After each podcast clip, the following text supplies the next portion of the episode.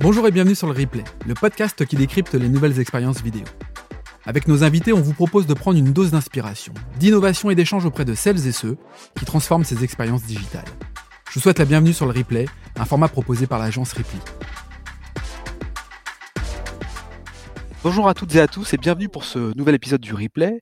J'espère que, vous allez bien. Alors pour ce nouvel épisode, j'ai la joie d'accueillir Carlos Núñez, qui est responsable des applications mobiles et des outils à destination des fans, du public, d'une marque que tout le monde connaît, à savoir euh, l'UEFA ou encore même euh, l'Euro 2020. Merci euh, Carlos parce que j'ai l'impression que c'est vraiment un privilège d'avoir un, un, représentant finalement de l'UEFA qui nous consacre du temps. Donc bah merci et bonjour Carlos. Bonjour Laurent, oui, mais merci pour l'accueil et puis content d'être là avec vous. Avec moi également, et vous le connaissez puisqu'il nous accompagne régulièrement sur ce podcast, c'est Alexandre de Sadelard, CEO de Ripley. Salut Alex. Salut Laurent, bonjour Carlos. Carlos, euh, merci d'être avec nous. Personnellement, moi, je suis euh, plutôt un fan des marques et de ses aspects marketing parce que euh, bah, la puissance de la marque permet d'être singulier, de se différencier, de coller au mieux avec sa communauté. Et, c'est de ce sujet dont j'aimerais qu'on parle également. Pour bien comprendre notre échange, est-ce que tu pourrais, Carlos, nous présenter en quelques mots qu'est-ce que représente l'organisation UEFA? L'organisation en, en, tant que telle, elle est située au centre du football européen. Euh, notre mission, c'est promouvoir euh, la pratique du football, euh, organiser des compétitions. On est, de la même famille que, la FIFA, sauf qu'on a en fait un cadre centré sur l'Europe l'Europe avec une multitude de compétitions. Tu peux peut-être nous les, représenter. L'Euro, qui, qui est une compétition majeure, mais pas que. Qu'est-ce qu'il y a d'autre comme compétition? On a énormément de compétitions, donc euh, ça passe par des compétitions euh, seniors euh, jusqu'à des compétitions avec des jeunes. Si je t'en citer quelques-unes, je pense qu'on peut pas éviter de parler de la Champions League, l'Europa League, une nouvelle, compétition qui s'est créée autour de l'Europa League qui s'appelle la Europa Conference League. Et ensuite, on a une déclinaison toujours au niveau des compétitions hommes en, en, compétition jeune, hein, donc moins de 21 ans, moins de 19, moins de 17 ans. Et ensuite, une, un angle qui a toujours existé, mais qui, qui prend de l'ampleur euh, au niveau européen et au niveau mondial, c'est euh, le football féminin. Et, et, là, il y a énormément de choses. Donc, il y a également un euro féminin, il y a, il y a une Champions League féminine. Donc, effectivement, il y a, il y a énormément de choses, énormément de compétitions. On a, rarement le temps de se reposer. Alors justement, toi dans tes fonctions, tu es donc euh, responsable des applications mobiles, des outils à destination, je le disais, des fans et, du public. L'Euro 2020, par exemple, a son application. En quoi il était important pour une marque comme l'Euro 2020 d'avoir une application destinée à son public et aficionados du football?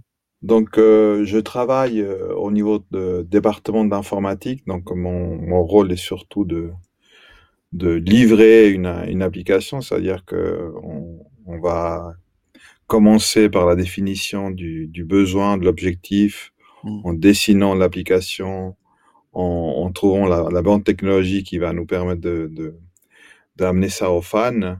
Donc, ça, c'est mon rôle, en fait, surtout de, de, de construire une une application, un produit qui va être utilisé. Et, euh, et au niveau de, des choses qu'on a dû faire pour l'euro, euh, effectivement, c'est euh, la spécificité, si je peux parler au niveau du, du produit, c'est que je dirais il y a une, un trafic énorme au niveau de nos entités digitales. L'application fait aussi mmh. partie de, des solutions qui vont atteindre le, le, fan. Et je dirais une des plus grandes contraintes qu'on a, c'est d'être disponible en tout temps. C'est-à-dire, euh, on peut pas se permettre d'avoir euh, une application qui tombe ou un problème technique qui nous permettrait pas d'atteindre le, le, fan. Et, et, là, en parlant avec euh, une utilisation qui est qui est large et, et on parle de millions d'utilisateurs. Voilà, c'est vite des, des, des, grands chiffres en fait. Bon, là, on parle de millions d'utilisateurs à des moments précis parce que euh, le match a lieu à ce moment-là et que tout le monde est connecté. Enfin, j'imagine que qu'on est sur des applications qui doivent supporter euh, une capacité de lecture, enfin d'exploitation de cette application. C'est aussi euh, de ce sujet dont tu t'occupes pour éviter à ce qu'il y ait une panne? Éviter qu'il y ait un bug, qu'il y ait un problème d'accès au niveau des du contenu. C'est un bon point, Laurent. on a une spécificité, c'est qu'un match, il a une durée moyenne de X et l'intérêt est autour du début du match et accéléré du moment qu'il y a des événements. un but va générer automatiquement du trafic supplémentaire et on doit être préparé à ces montées en charge qui sont très rapides et très fortes. Donc ça, c'est une des spécificités au niveau du sport, hein, mais encore plus au niveau d'un événement comme comme l'Euro. Donc effectivement, en, contrainte produit, ça, ça, en est certainement une intéressante hein, et un gros challenge pour nous. Alexandre, toi, dans ces contraintes-là, comment tu opères finalement quand tu interviens sur, parce que tu, es spécialisé également dans le sport, dans les médias, comment tu opères pour faciliter le bon fonctionnement d'une application qui a une montée en charge complètement folle pendant un match. C'est ce que je voulais compléter par rapport à ce que Carlos disait, c'est presque les seules compétitions où la montée en charge se fait très très vite basée sur un événement très très court. Parce mmh. qu'on peut même comparer par exemple à Roland Garros si on a envie de prendre un peu le penchant, c'est un match de tennis, ça peut durer 5 heures. Et, eh on sait qu'il va pas se passer euh, potentiellement euh, grand chose à un certain moment. Donc, la montée en charge de trafic n'intervient pas sur des fréquences aussi courtes que ce que peut avoir l'UFA. Hmm. Et derrière, ça nécessite une infrastructure robuste pour pouvoir avoir ça. Et la contrainte, des, on en parlera peut-être un, peu après, mais les événements comme ça qui ont une durée relativement courte dans le temps, si on compare ça à une, une année calendrier, c'est qu'il faut être là au moment où les gens en ont besoin. Et comme dit Carlos, il y a Goal, bon, une notification push qui part vers euh, des millions d'utilisateurs, il faut que ça arrive au bon moment, il faut peut-être que ça arrive même avant d'autres médias. Et puis surtout, euh, il faut qu'on assure derrière, et ça dans un timing très très court. Et ça, c'est une spécificité, je pense, par rapport à d'autres secteurs ou à d'autres types d'applications, c'est que c'est du très court et du très intense. Au bon moment, au bon endroit et à la bonne personne. Euh, Carlos, qu'est-ce qu'on y retrouve sur cette application? Parce qu'on pourrait se dire, bah, des applications, il en existe un certain nombre. Les médias relaient également euh, l'actualité d'un match.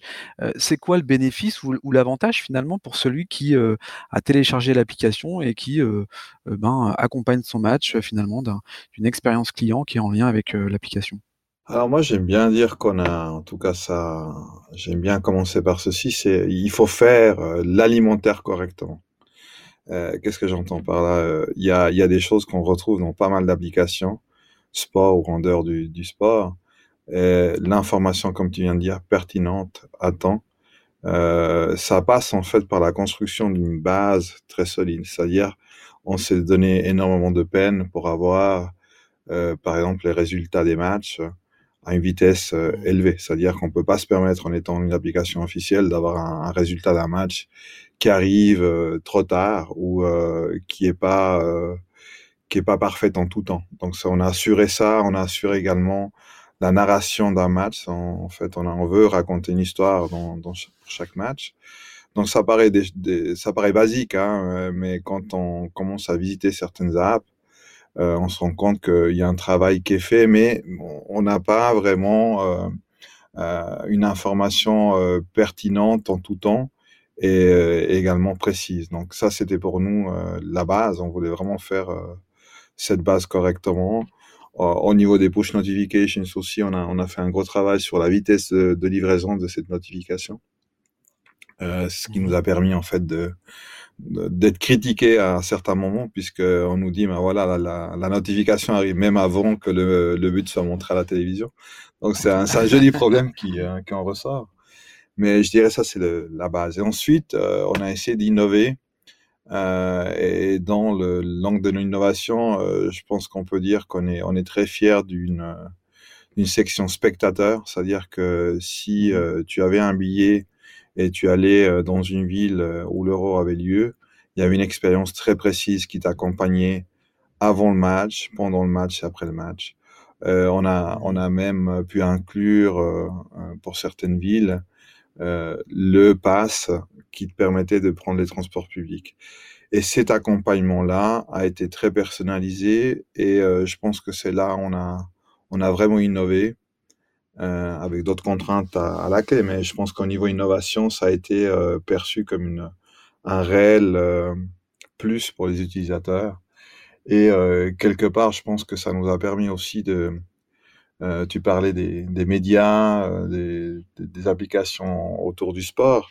Là, ce qu'on a réussi à faire, hein, ça c'est de nouveau ma perception, euh, c'est qu'on est arrivé à rentrer au-delà d'une application qui donne des informations. On est rentré un petit peu dans cet aspect du téléphone, du mobile, qui est dire à un moment donné, on rentre dans le porte-monnaie d'un utilisateur. C'est-à-dire qu'on accède à un niveau d'interaction qui est qui est pas juste une voix, c'est c'est c'est bien plus en fait. On rentre dans l'intimité d'une personne et ça, je pense que pour pour y arriver, il faut avoir vraiment une proposition intéressante. C'est ce que j'évoquais tout à l'heure sur la, puissance de la marque et cette intimité qui peut se créer entre un consommateur et une marque. Euh, Alexandre, toi, tu l'observes aussi à travers ton expérience auprès de différentes marques, cette proximité avec le consommateur qui fait que c'est ça toute la différence qu'il peut y avoir avec une marque forte? C'est la tendance un peu partout. On se contente plus de fournir le service minimum. On essaie d'aller plus loin et ce plus loin, ça fonctionne sur offrir une expérience personnalisée en fonction du contexte de la personne, de si elle est au stade, si elle n'est pas au stade, et puis si elle est au stade, quels sont les autres services qu'on pourrait lui offrir. Donc cet aspect écosystème un peu plus ouvert est, très intéressant à creuser parce que plus on se rapproche de la personne, plus on comprend ses besoins et plus on parvient à amener des réponses. Et le digital aujourd'hui, euh, je pense qu'il faut plus convaincre personne. Et je rajouterais à ça, et, c'est vraiment bien parce qu'en discutant beaucoup avec l'UEFA et en connaissant un petit peu, c'est une remise en question pour euh, euh, fournir plus de valeur ajoutée par rapport à quelque chose qui est basique. Ça reste des compétitions de football, mais aujourd'hui, il y a une concurrence, notamment sur tout l'aspect média, euh, envoyer de l'information au bon moment. Il y, a, des acteurs, même des sport tech, qui arrivent sans organisation, mais qui arrivent en disant nous, on va diffuser de l'information autour du football. Et cette capacité à se mettre en perspective et de pouvoir se dire bon, nous, on a la base et qu'est-ce qu'on peut offrir comme service euh, complémentaire finalement fait en sorte de rester leader, euh, si on peut l'exprimer ainsi, sur ce secteur-là. La marque devient son propre média quelque part. Carlos, euh, bon, bah, l'Euro 2020, qui est la marque en tant que telle, euh, une marque déposée par l'UEFA, si je si dis pas de bêtises, bon, qui s'est déroulée en 2021, tout, le monde sait pourquoi. Qu'est-ce que ça devient ensuite une application qui finalement a, une, vie de quelques, semaines, quelques mois? Euh, d'ailleurs, est-ce qu'une application vit quelques semaines, quelques mois? Est-ce que ça se prolonge après sur une expérience différente? Enfin, Que devient cette application une fois que la compétition est terminée, tout du moins pour l'euro? Alors effectivement, euh, l'euro a cette euh, capacité de d'attirer beaucoup de, de, spectateurs et beaucoup de fans qui, qui, ont envie de la suivre. Donc, on va, je vais la cataloguer un petit peu comme une application événement. Oui. Et euh, le challenge ici, à nouveau, c'est essayer de, de, de rester euh, disponible pour des gens qui veulent continuer à suivre du football. Donc, ce qu'on a fait, c'est que on a d'autres compétitions hommes qui ont lieu. Euh, il y en a une qui continue là euh, en, en, mois de d'octobre, c'est la Nations League, c'est les finales de la Nations League. Donc cette application-là va continuer. En fait, les gens qui l'ont déjà sur son téléphone, ils vont voir un changement au niveau de l'icône, au niveau de la, la la compétition farce, on peut dire. Et il y a eu effectivement un switch entre l'euro et cette nouvelle compétition. Ensuite, après euh, la Nations League en octobre, on a toujours les qualifications pour la Coupe du Monde. Donc, euh, c'est nous au niveau européen. Donc, on essaie de pérenniser cette audience euh, en proposant de, des nouvelles compétitions, des nouvelles expériences et du nouveau contenu. On est dans la continuité finalement des compétitions plutôt à dimension euh, internationale, européenne. Par ailleurs, il y a deux autres applications euh, qui sont finalement sur une approche similaire mais dans des compétitions différentes. La Champions League et l'Europa League, ce sont des applications qui ont des fonctionnalités différentes, le discours est le même, les fans sont les mêmes. Comment, comment ça se comporte et comment on arrive à faire la différence finalement sur un, un message qu'on doit adresser, là pour le coup, sur une période plus longue en plus? Oui, alors effectivement, la fidélisation au niveau de la Champions League est différente puisqu'on on a une approche euh, qui, est, qui est plus longue. Hein. Mmh. Euh, les matchs, euh, ils commencent l'été, ils se finissent au printemps de l'année d'après. Donc c'est un travail de plus longue haleine en fait. C'est euh, c'est peut-être au niveau euh, au niveau de l'événement en soi la différence, c'est qu'on a pour un euro on a une, une période très concentrée, très dense, beaucoup d'informations, beaucoup de monde qui vient à des moments euh, très précis sur une, un espace-temps qui est qui est court. Euh, je pense que le, la différence par rapport à la Champions League, l'Europa League, c'est comment faire en sorte de, de maintenir en haleine euh, tous ces fans pendant euh, plus de neuf mois. Et effectivement, c'est un enjeu différent. Euh, il faut du contenu spécifique à chaque club, mais également générique, afin de permettre un niveau d'engagement qui est, qui est plus qui est plus sur la longue durée en fait. On a également euh, euh, peut-être la, la possibilité, on le fait aujourd'hui, on, on le fait de plus en plus, d'avoir des jeux, du, du gaming, c'est-à-dire avoir des, des raisons de revenir avant euh, les matchs, euh, pouvoir, euh, pouvoir en fait repartir cet intérêt pour un match, non seulement autour du match, mais avant et, après, et sur une durée plus longue également. Quand on parle d'innovation à travers le digital, on, on peut parler de nouveaux challenges, d'enjeux. Quels sont les, les enjeux pour l'UEFA? Quels sont les nouveaux challenges? On peut peut-être parler de d'augmenter réalité, on peut parler de euh, d'audio d'ailleurs aussi, de matchs commentés en multilingue. Enfin, je m'avance peut-être, mais quelles sont les, les nouveautés euh, auxquelles on peut s'attendre dans les prochains mois ou les prochaines années? Aujourd'hui, on fait de l'audio euh, euh, en ce moment. Oui.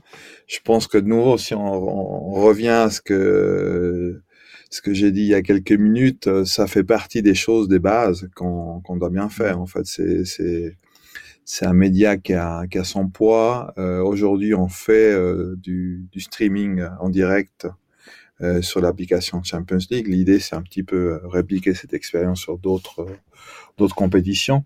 Mais effectivement, c'est un très bon euh, compagnon quelque part au niveau du euh, de l'application. Euh, de, de- on peut imaginer quelqu'un qui se déplace euh, dans un bus. euh, voilà, c'est le compagnon parfait. Ouais. Hein, avoir euh, le texte, euh, les images avec euh, l'audio, c'est un plus réel.